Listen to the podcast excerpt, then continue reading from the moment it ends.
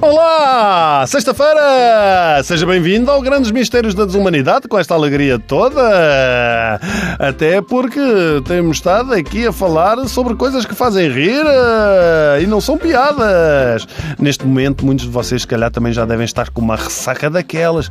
Tivemos a semana inteirinha a rodar, a falar, a falar, não é? A falar sobre os possíveis efeitos de uma legalização da cannabis para fins recreativos. Primeiro benefício em Portugal era o facto de as autoridades poderem concentrar-se nos verdadeiros crimes e não dispersar recursos.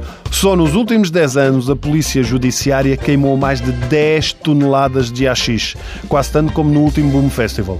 Há quem diga que não estamos preparados por uma legalização, mas é assim, a verdade é que a confusão pode acontecer num país super organizado. Olhem o Canadá, que há cerca de uma semana legalizou a cannabis e dois dias depois o Quebec e Ontário já se queixavam da falta de estoque. Aliás, a principal queixa dos fornecedores é que não conseguem fazer o produto chegar ao cliente, até porque grande parte deles já nem sabem que país está.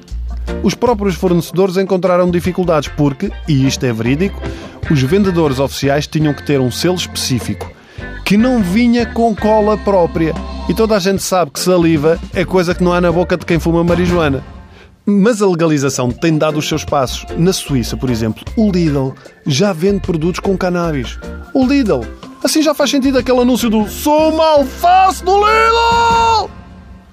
Por outro lado, poderiam surgir vários aspectos positivos da legalização. Por exemplo, enquanto um alcoólico pode ficar violento e com uma necessidade extrema de bater em alguém, um indivíduo pedrado só lhe apetece bater em ovos. Ovos e comer uma omelete ou fazer um bolinho, porque ao que parece o consumo de cannabis aumenta o apetite. Sabem o que isto quer dizer?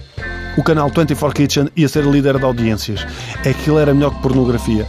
Esta história da marijuana dar fome é mesmo verdade. Há países que alimentam porcos com cannabis para que eles tenham mais apetite e comam ainda mais. No entanto, eu não estou a ver os porcos coitadinhos a falarem uns com os outros a dizer Man, esta erva está a abrir-me o apetite. Sabes o que é que eu comi agora? Bacon!